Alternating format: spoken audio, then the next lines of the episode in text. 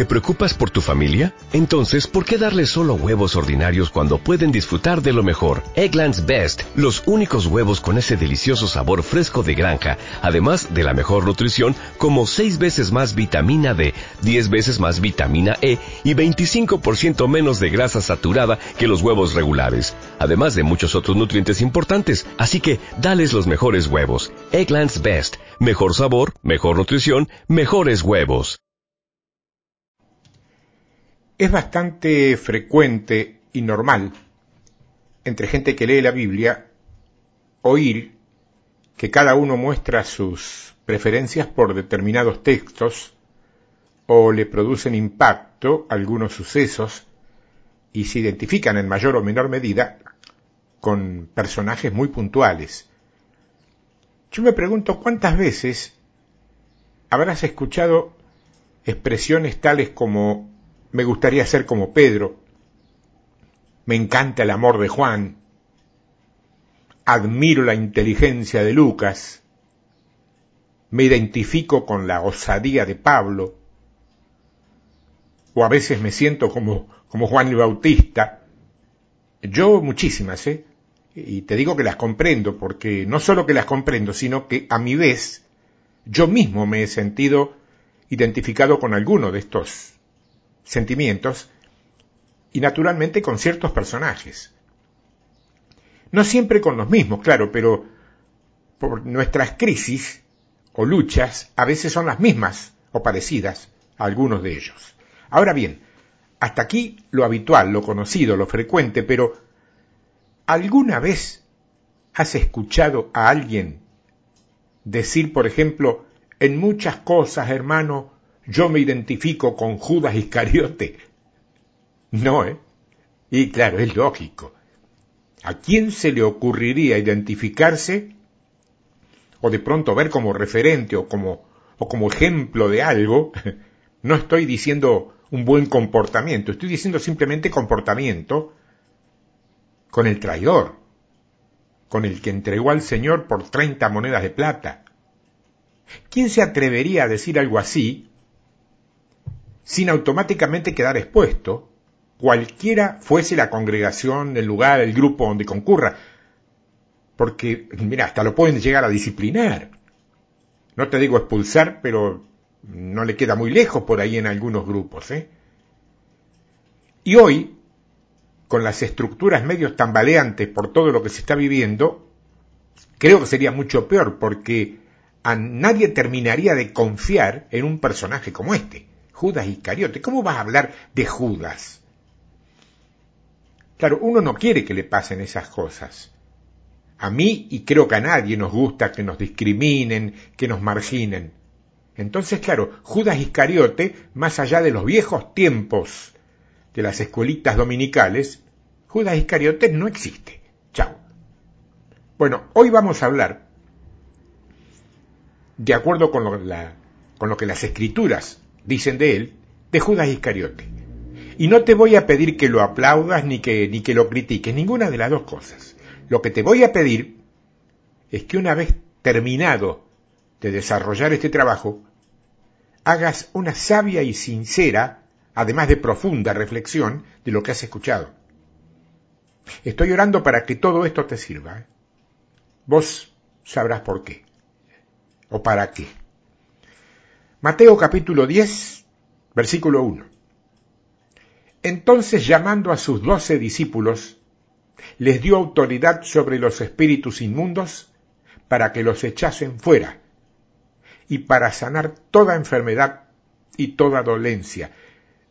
Eh, yo no estoy en desacuerdo con las extensas lecturas contextuales para encarar un tema. Es decir, en lugar de leer este versículo, como leí yo, leer los anteriores del capítulo anterior, por ejemplo, los últimos diez del capítulo 9 y los siguientes para hacer el contexto.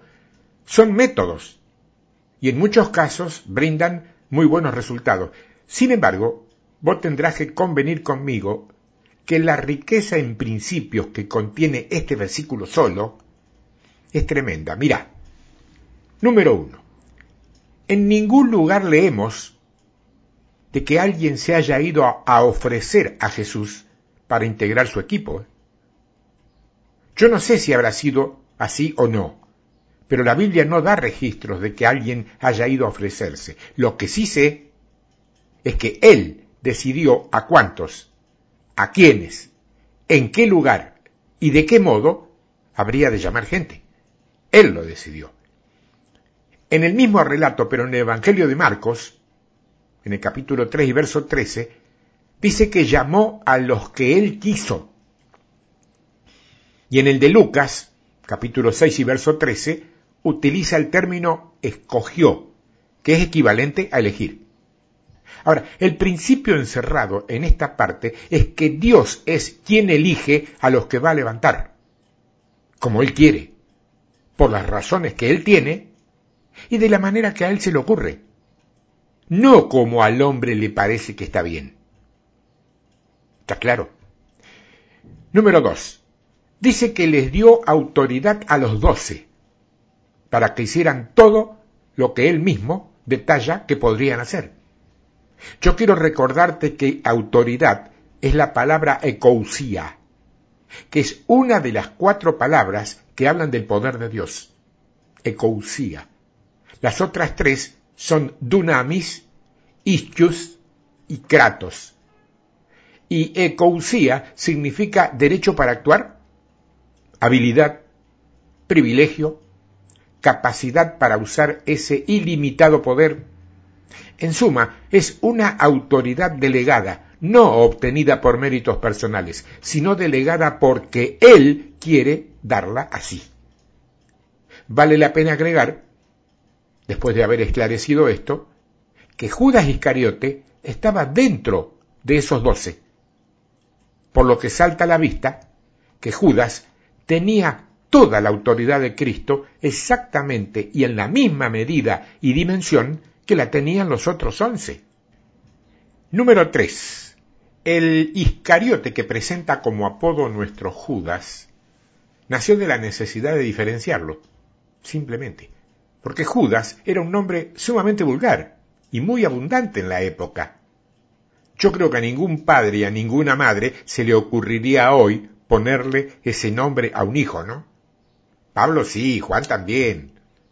todos los que vos quieras de, eh, bíblicos, pero Judas. ¿Quién se llama Judas hoy? A ningún padre y a ninguna madre se le podía ocurrir. Pero es un apodo, fíjate, que tiene que ver con su procedencia. Iscariote, tal como lo pronunciamos y escribimos nosotros, pero que en realidad es Ishkeiriot, Ishkeiriot, que significa hombre de Keriot.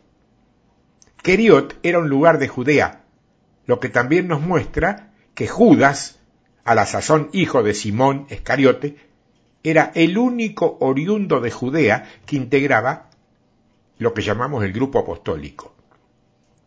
Y número cuatro, referente a este versículo, finalmente dice que ese grupo, más adelante denominado como apóstoles, fue levantado como discípulos. Y esta palabra discípulo, ya lo dije hace un poquitos días en el blog, es la palabra matetes, matetes, que deriva del verbo mantano, que significa aprender, y que tiene una raíz gramática que es mat, que sugiere pensar con esfuerzo. Un discípulo, por lo tanto, es uno que aprende y sigue a su maestro y a sus enseñanzas. De esta palabra deriva nuestro vulgarismo, por lo menos argentino, matete, con el cual describimos algo eh, complicado que nos hace pensar y devanar los sesos. Decimos, esto es un matete. Bueno, viene de ahí, fíjate. En la continuidad de este texto de Mateo 10, nos encontramos con los versículos 2, 3 y 4 que nos proporcionan la nómina completa del grupo escogido llamado o elegido por Jesús. La curiosidad, en todo caso, tanto en este texto como en todos donde se los menciona, es que Judas Iscariote siempre figura en el último lugar de la nómina. En el último lugar.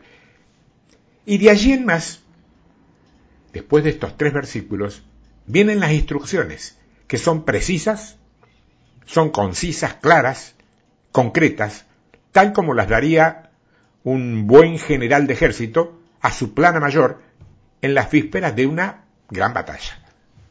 Yo no voy a entrar en esa meticulosidad a veces demasiado religiosa de leer todos los versículos, porque son muchos, pero voy a extraer de ellos lo más claro que especifican. Eso sí, lo voy a hacer en nuestro idioma y dirigido a una persona, no a todas, como si la recomendación fuera específica para Judas y no para los doce. ¿Por qué? Y porque necesito que te pongas vos, vos que me estás escuchando, por un instante en lugar de Judas. Vos, ¿estás oyendo a Jesús? ¿Estás oyendo lo que Él te recomienda, te ordena y te instruye? Mira. Número uno. Ve y tráeme todas las ovejas perdidas de mi pueblo. Número dos. Sal y predica mi evangelio. No tenés que inventarte ninguna cosa rara, Judas. Mi evangelio dice que el reino de los cielos se ha acercado. Eso, nada más. Podés decir que vos sos miembro de ese reino, tenés autoridad delegada para hacerlo. Número 3. Produce o producí. Producí, Judas, cuánto milagro se necesite. Sana enfermos, limpia leprosos, resucita muertos, echa fuera demonios, lo que sea, Judas. Número 4. Tenés poder para hacerlo, Judas. Número 5. No te dejes llevar por tus intereses personales. La codicia, la avaricia y la figuración personal no tienen nada que ver con lo mío. ¿Ok, Judas? Número 6. En cada caso, aprende a tener la prudencia de una serpiente y la sencillez de una paloma. Ojo, Judas, ¿eh? No te estoy diciendo astucia, no me entiendas mal. La astucia no es mía. Te estoy diciendo prudencia. Y tampoco te digo que seas bobo como una paloma, te estoy diciendo sencillo. Pablo más adelante, en Romanos 16, aclara, sabios para el bien, ingenuos para el mal. Creo que lo define. Número 7. La gente del mundo no te va a molestar demasiado, Judas. Ellos viven en lo suyo y obviamente si te acercas demasiado te podés enganchar con sus cosas. Le ha pasado a más de uno. Pero no obstaculizan lo nuestro. El mundo no nos molesta. De los que sí te tenés que cuidar es de la clase religiosa. Porque esos parecen la imagen viva de la bondad. Pero por dentro, vos no te das una idea, Judá. Si pueden, te van a perseguir, te van a agredir y si lo necesitan, te van hasta matar la clase religiosa. Número 8. Si te llegan a meter preso, Judas, no te hagas problema por lo que vas a declarar delante de las autoridades. Cuando llegue el momento, yo pelearé esa batalla por vos y pondré en tu boca todo lo que haya que decir, ni más allá ni más acá. Número 9. Te podés ir, Judas. Te podés ir, pero acordate, no procures ser más maestro que tu maestro. No te inventes ninguna enseñanza que yo no te haya enseñado. No me fabriques ninguna doctrina por tu cuenta, Judas. No me implementes reglas o estatutos que no estén escritos o que yo no haya decretado, Judas. ¿Me entendés? Y número diez, no tengas miedo a nada. Parezca lo que parezca la situación, no te olvides que yo siempre estoy en control de todo. Al menor riesgo, Confía en mí, Judas, yo no te voy a abandonar y solamente te pido que cumplas con todo lo que te mando. Muy bien. Primera pregunta. ¿Lograste ponerte en lugar de Judas? ¿Te pudiste poner en el lugar de él? Segunda pregunta. ¿Cómo te sentís después de todo lo que te dijo Jesús? Tercera pregunta. ¿Cuál es la diferencia entre lo que Jesús le dijo a Judas, uno de los suyos, con lo que hoy te está diciendo a vos, que también sos uno de los suyos? Entonces vos me decís, pero hermano es diferente. Ojo, vos porque conocés el final de esta película. Pero yo te estoy hablando de un momento donde todavía esa película tenía que proyectarse. Mira la primera clave. La primera clave que acá vamos a tener en cuenta está en lo que vas a leer ahora. Mateo capítulo 10, verso 22. Dice, y seréis aborrecidos de todos. Eso dice de todos. No dice de, algún, de todos. Y esto significa de los incrédulos, obvio, pero también de los religiosos que no han sido escogidos. Y después dice, muchos serán llamados, pero pocos los escogidos, o sea, escogidos como discípulos, tal cual a él se le ocurre y quiere. Y dice, seréis aborrecidos de todos por causa de mi nombre, mas el que persevere hasta el fin, éste será salvo. Vos sabés que en contra de lo que muchos podrían imaginar, Judas Iscariote, el traidor, el innombrable del Evangelio, la figura nefasta tomada siempre en cada mención como modelo clásico del mal, del villano de esta historia, jamás fue marginado.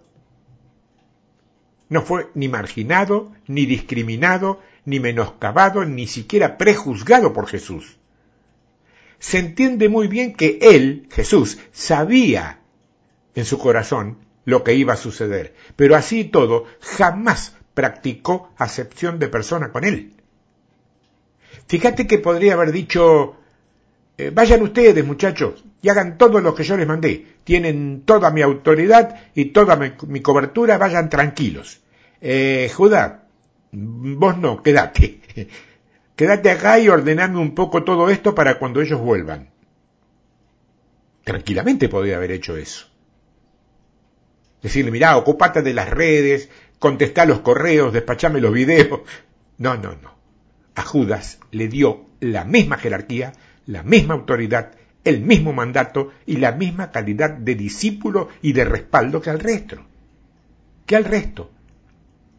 Ahora, ¿sería intención de Jesús permitirle que reflexionara, que pensara, que recapacitara y que se restaurara?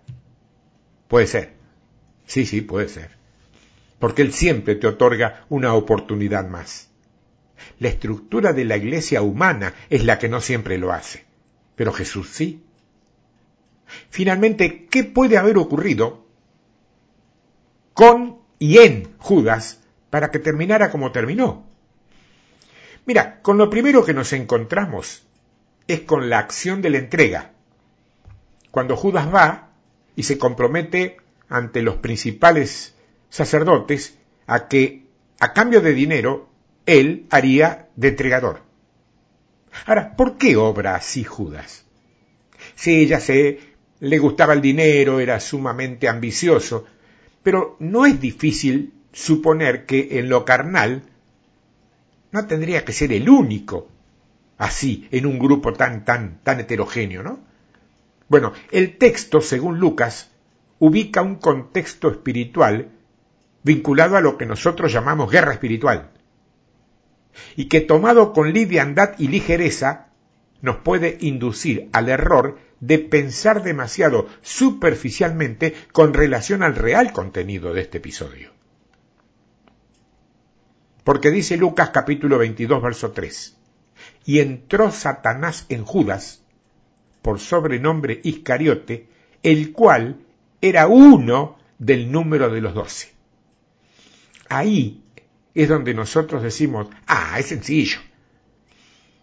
Judas era medio flojito y Satanás lo agarró y lo hizo de goma. Sí, claro, sí es cierto, pero ¿cómo podemos entender que un hombre elegido por Cristo, levantado por Cristo, ungido por Cristo, con todo el poder y autorizado por Cristo para representarlo, pueda entrar tan fácilmente en el juego del Satanás. Bueno, aquí es donde tenemos que ir a los otros evangelios, porque en ellos está lo que a mi juicio es la gran clave de este hecho específico. Porque tanto en Mateo como en Marcos, cuando se relata esta decisión de Judas, simplemente dice que fue a ofrecer sus servicios de traidor. De Satanás ni hace mención. Pero lo que sí encontramos en los dos evangelios que te dije es algo que no está igual en Lucas. Y se trata de un hecho previo que fue, sin dudas, la puerta abierta por donde el enemigo se pudo filtrar o infiltrar. Mateo 26, verso 6. Y estando Jesús en Betania, en casa de Simón el leproso, vino a él una mujer con un vaso de alabastro de perfume de gran precio, y lo derramó sobre la cabeza de él, estando sentado a la mesa. Al ver esto los discípulos se enojaron, diciendo, ¿para qué este desperdicio? Porque esto podría haberse vendido a gran precio y haberse dado a los pobres. Entendiéndolo Jesús les dijo, ¿por qué molestáis a esta mujer? Pues ha hecho conmigo una buena obra, porque siempre tendréis pobres con nosotros, pero a mí no siempre me tendréis. A ver, te invito, vamos a, a imaginarnos esta escena. Primero porque es clave para poder entender todo el proceso y segundo, porque este tipo de cuestiones no se limitan a los evangelios del Nuevo Testamento, sino que tienen correlación, a diario te diría, con lo que sucede en cualquier grupo cristiano de cualquier parte del país o del mundo. En el relato de Marcos, sobre este mismo episodio, dice que algunos de los discípulos se enojaron dentro de sí.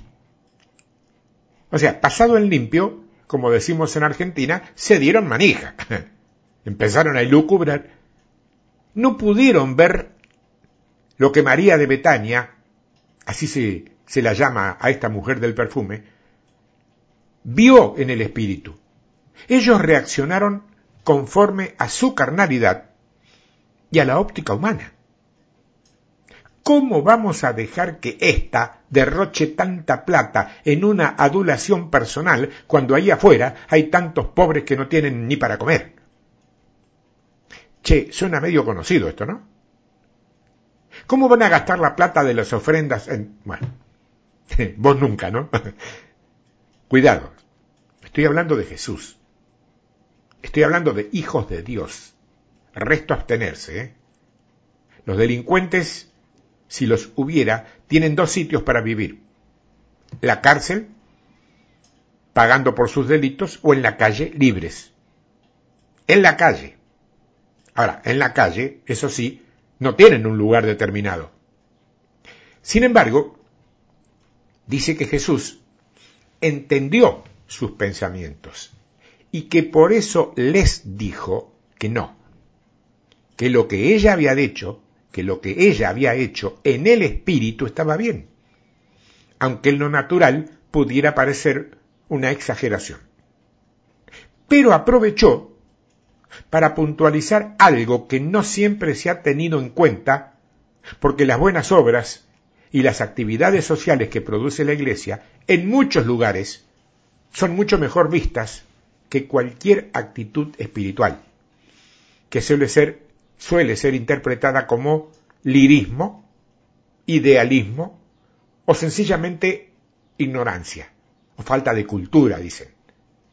Jesús no anduvo por las colinas de Palestina dándole comida para el vientre a los pobres económicamente hablando, que los había, ¿eh?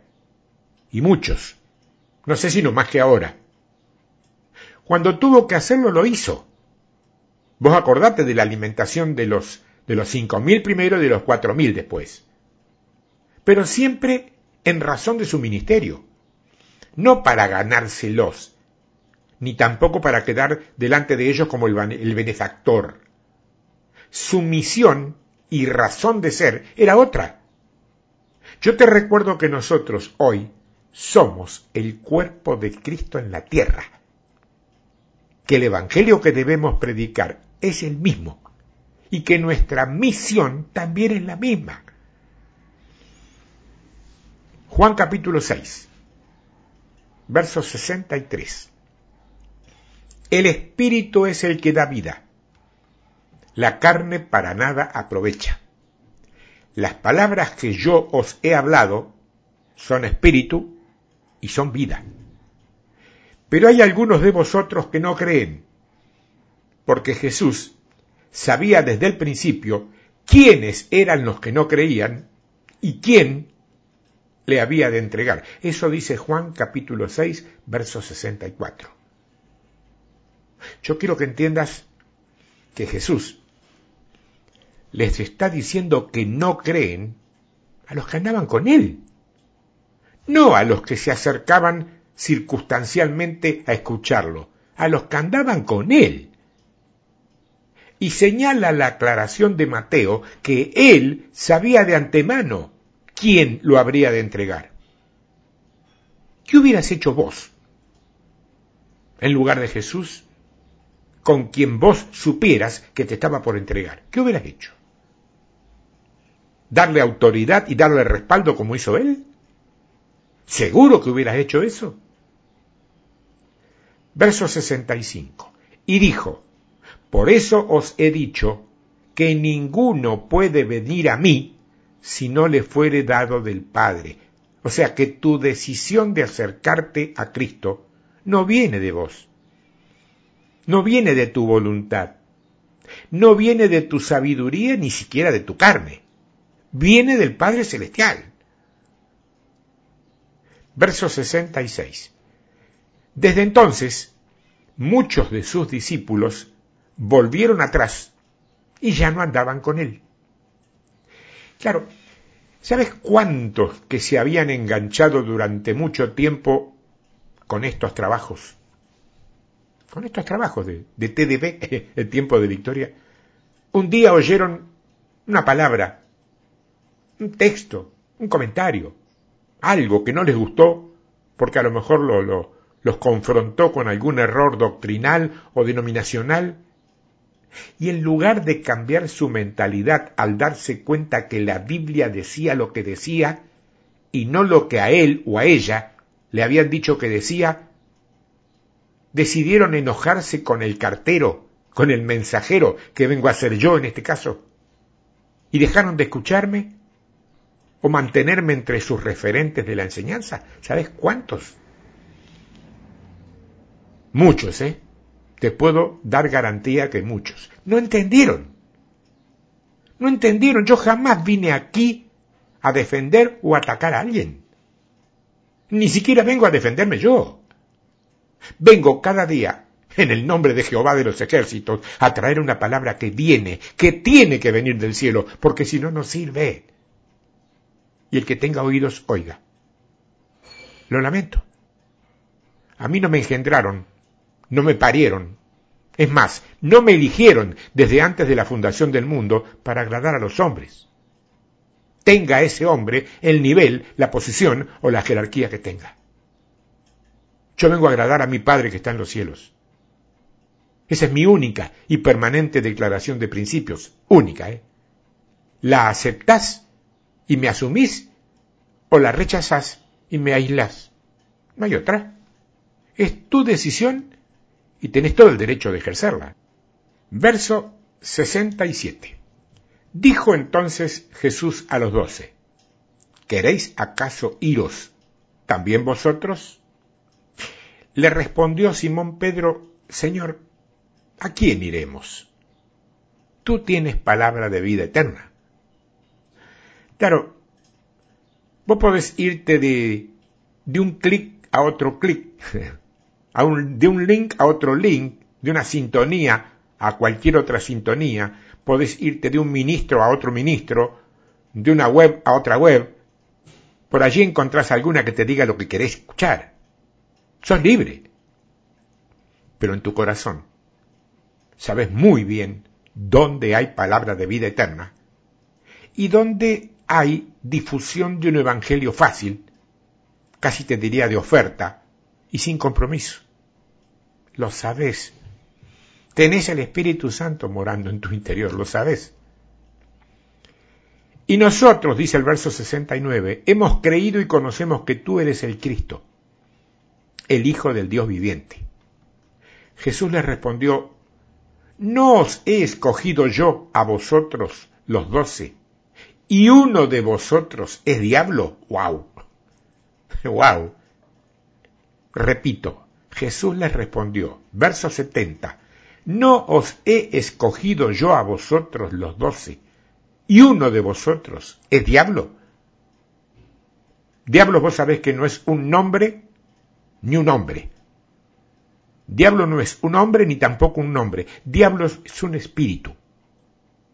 Diablo es el espíritu de Satanás que opera en todos los hijos de desobediencia. Porque él no dice que es el diablo. Dice que es diablo. Eso dice. Verso 71. Hablaba de Judas Iscariote, hijo de Simón, porque éste era el que le iba a entregar. Y era uno de los doce.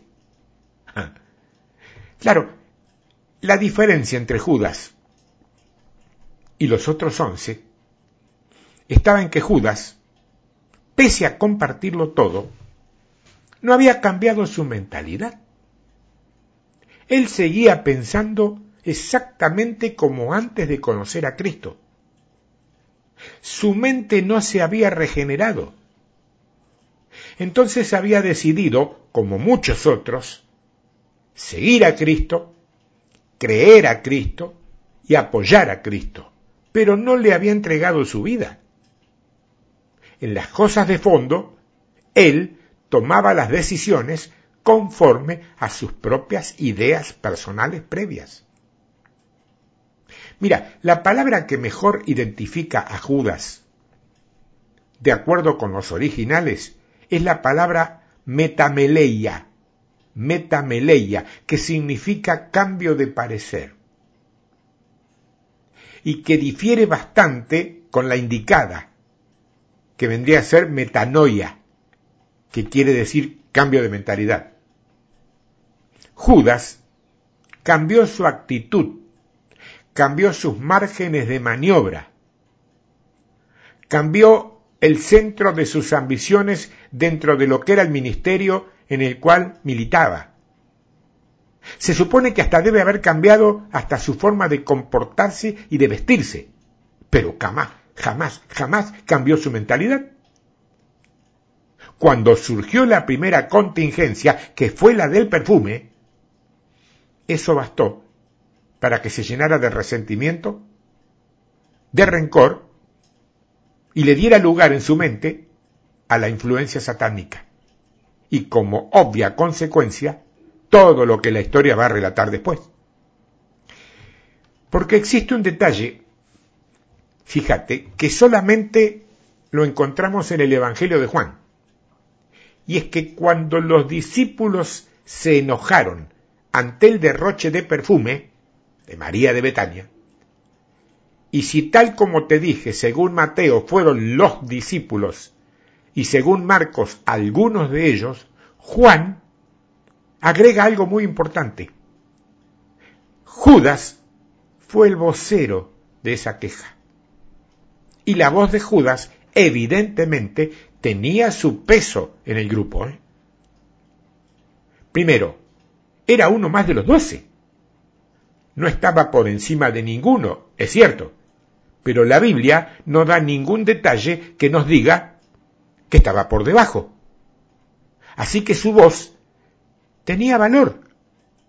Además, fíjate, ostentaba el cargo eh, de ministro de Finanzas. Él era el tesorero del grupo, del grupo apostólico. Dice que él llevaba la bolsa.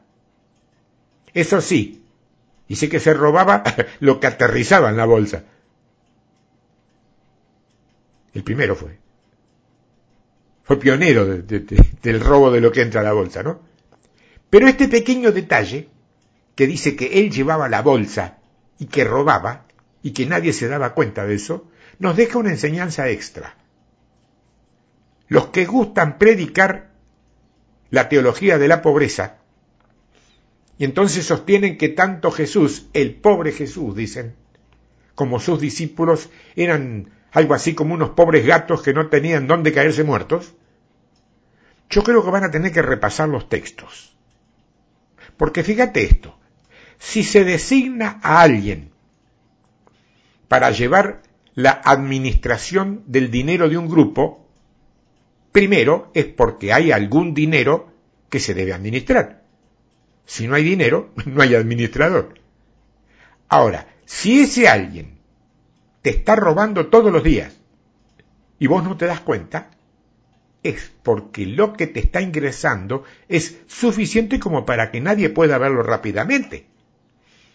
Vos calcula que si solamente le hubieran dado una moneda y Judas se la robaba, ¿cuánto tiempo hubieran tardado en descubrir que Judas estaba robando? Mateo capítulo 26, verso 20. Cuando llegó la noche, se sentó a la mesa con los doce y mientras comían, dijo, de cierto os digo que uno de vosotros me va a entregar. Y entristecidos en gran manera, comenzó cada uno de ellos a decirle, ¿soy yo, Señor?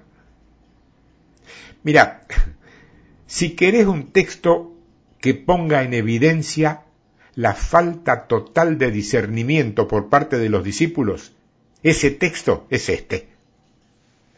Porque es evidente que hasta aquí ellos consideraban a Judas como uno más del grupo.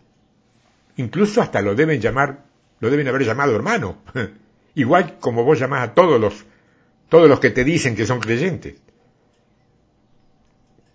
En el texto paralelo de Juan, añade que se miraban unos a otros con desconfianza cualquier semejanza con la actualidad es pura coincidencia, ¿no?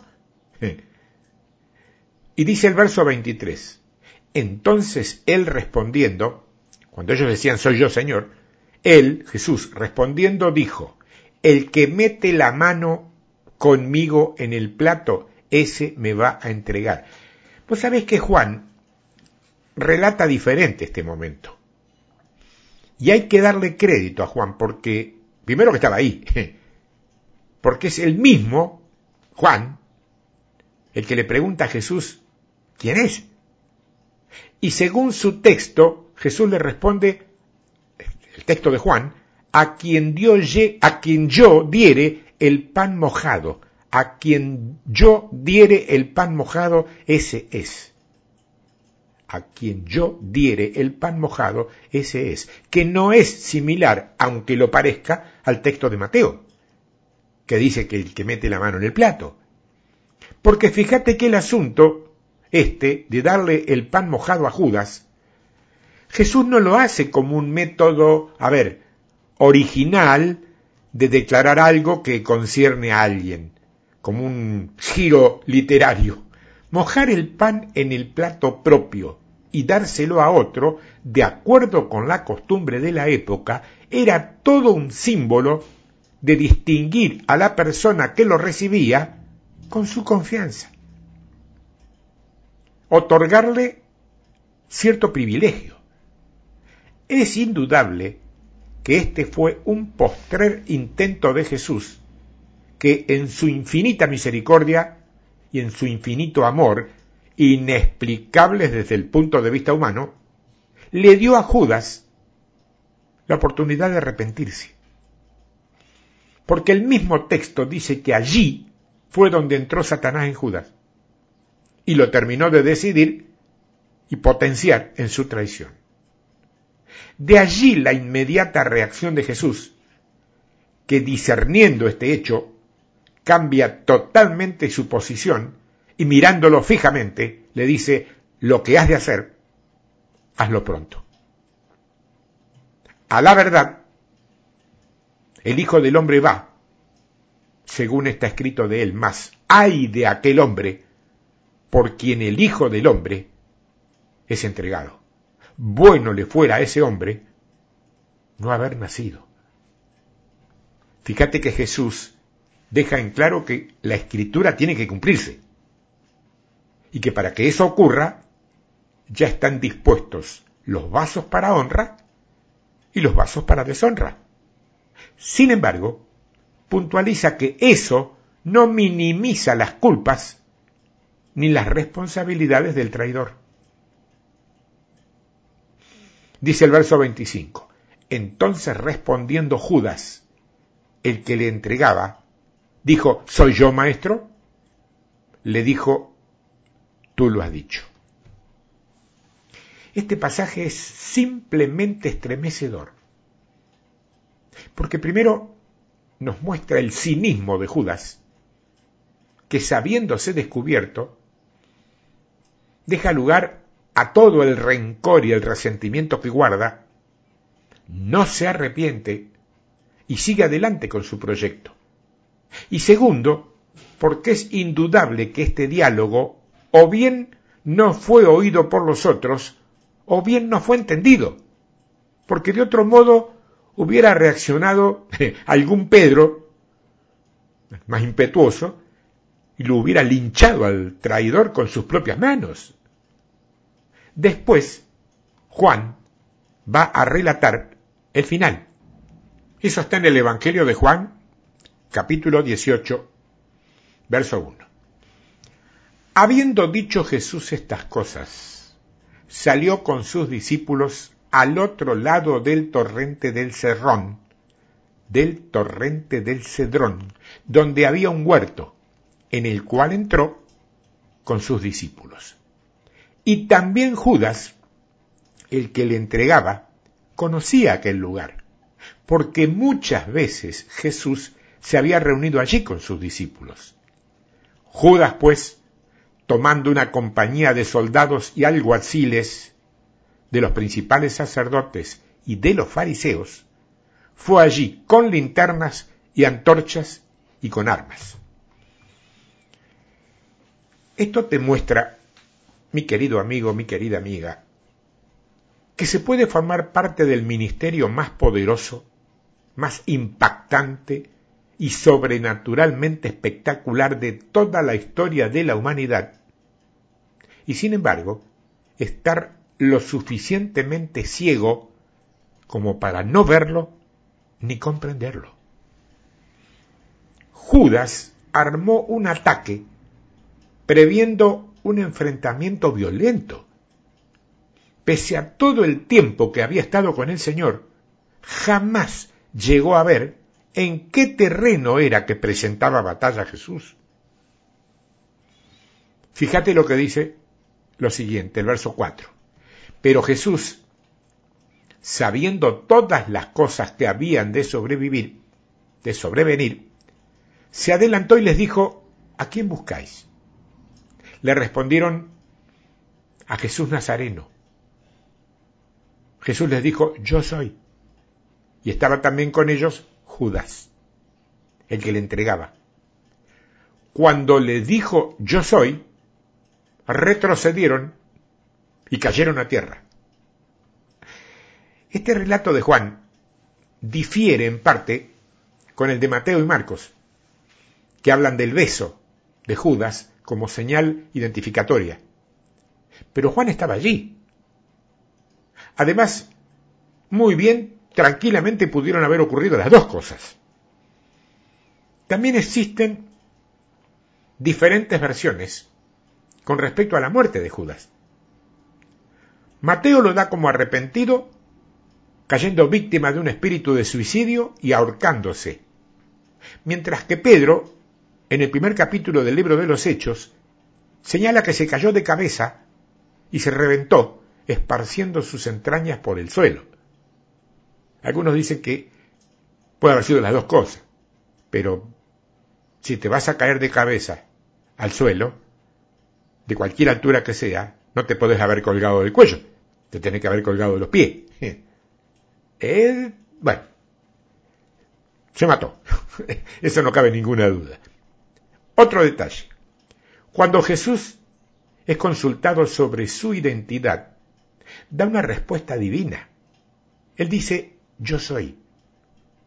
O sea, dice, Yahvé, Yahvé, Jehová.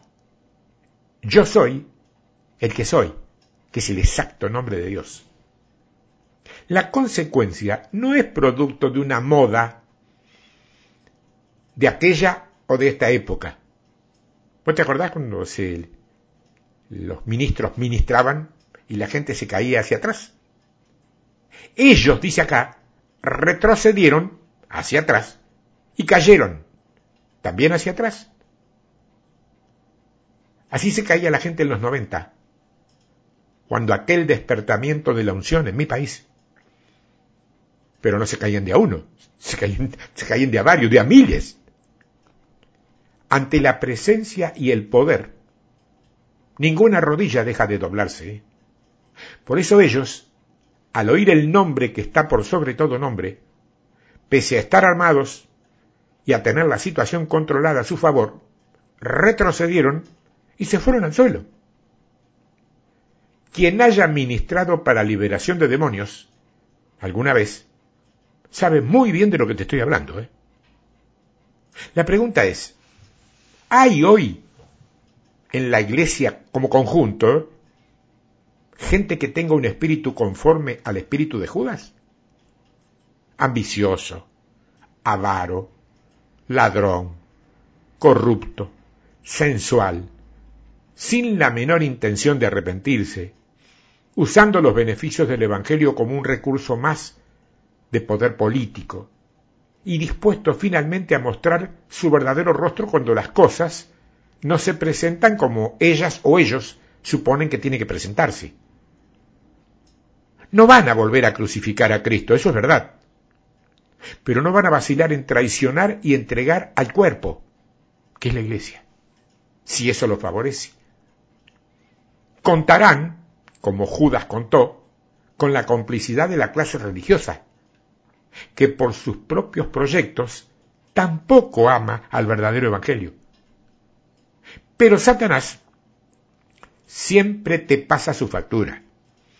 Jamás deja de cobrar una deuda pendiente a renglón seguido de la transgresión, sobrevendrá la acusación. Un tardío arrepentimiento, el peso de una culpa tremenda, que también es un espíritu exacerbado por su propia influencia, y finalmente el corolario, suicidio, muerte. La paga del pecado siempre es muerte. La paga del pecado siempre es muerte ahora, después, mañana, dentro de un año, pero es inexorable porque la justicia de Dios es inexorable.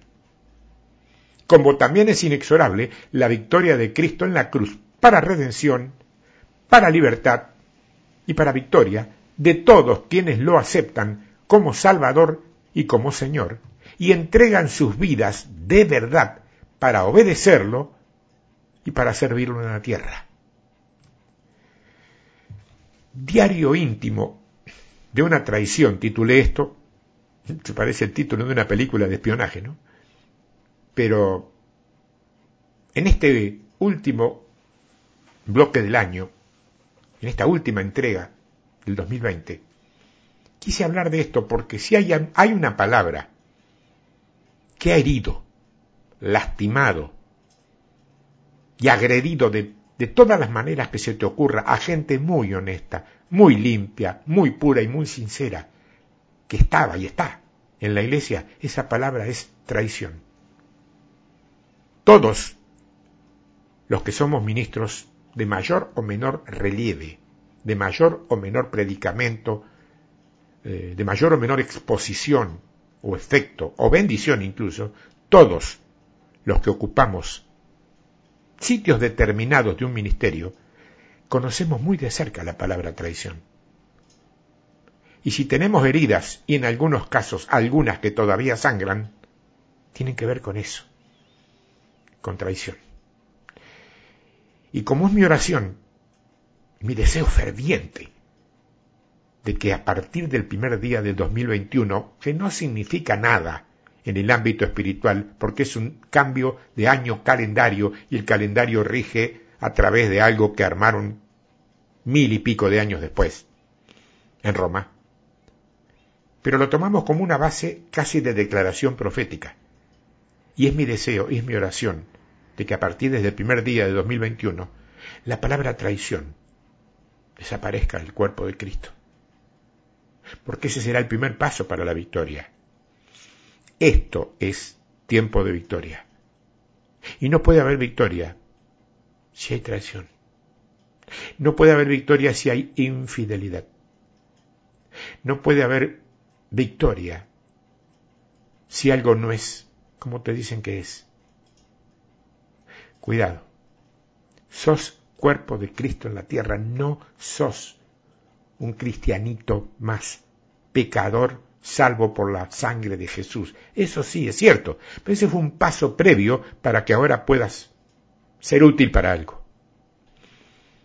No fuiste salvo porque eras importantísimo y Dios quería salvarte sí o sí. Fuiste salvo, sin mérito alguno, para que puedas ayudar a extender el reino, a recuperar el reino usurpado. Esa es la razón. Por eso este diario íntimo de una traición te va a quedar rebotando en todo lo que quede de este año. Y quiera Dios que anide en tu corazón, allí donde está el Espíritu Santo, para que te fortalezca, para que el próximo año que va a entrar no exista. La palabra traición no figure en el diccionario de la Iglesia.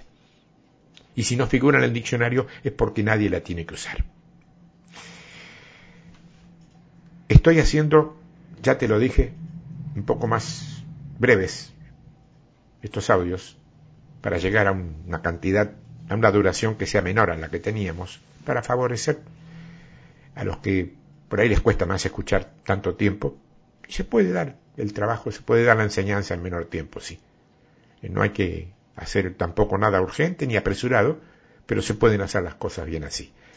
Ya lo empecé el, la, entrega pasada y lo sigo en este y creo que a partir ya del, del, año, del 2021, vamos a hacerlo ya con una precisión más, más especial.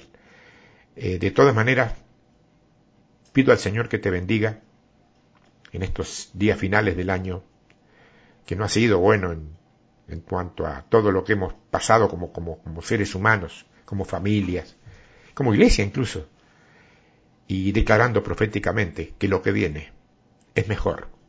Yo no sé si es mejor a la vista, porque no me guío de eso. Es mejor en el espíritu, sí. Y a eso lo declaro, lo profetizo, lo activo y lo pongo por obra y en marcha ahora en el nombre de Jesucristo de Nazaret. Para que sean alcanzados todos ustedes, los que han creído de verdad. No los que me escuchan para entretenerse, los que han creído de verdad. Con esos cuento como aliados en el Señor ustedes son mis hermanos. Y no son mis hermanos por allá abajo porque yo soy más importante. No, son mis hermanos a mi mismo nivel, porque así nos ve nuestro Padre.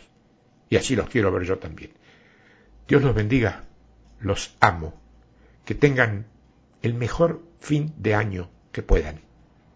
Que puedan, sepan y Dios permita. Y que el año que viene ¿Qué puedo inventar para ser original? Bueno, que el año que viene sea un tiempo de victoria. Amén. Amén. Dios los bendiga hasta el año que viene, si Dios quiere.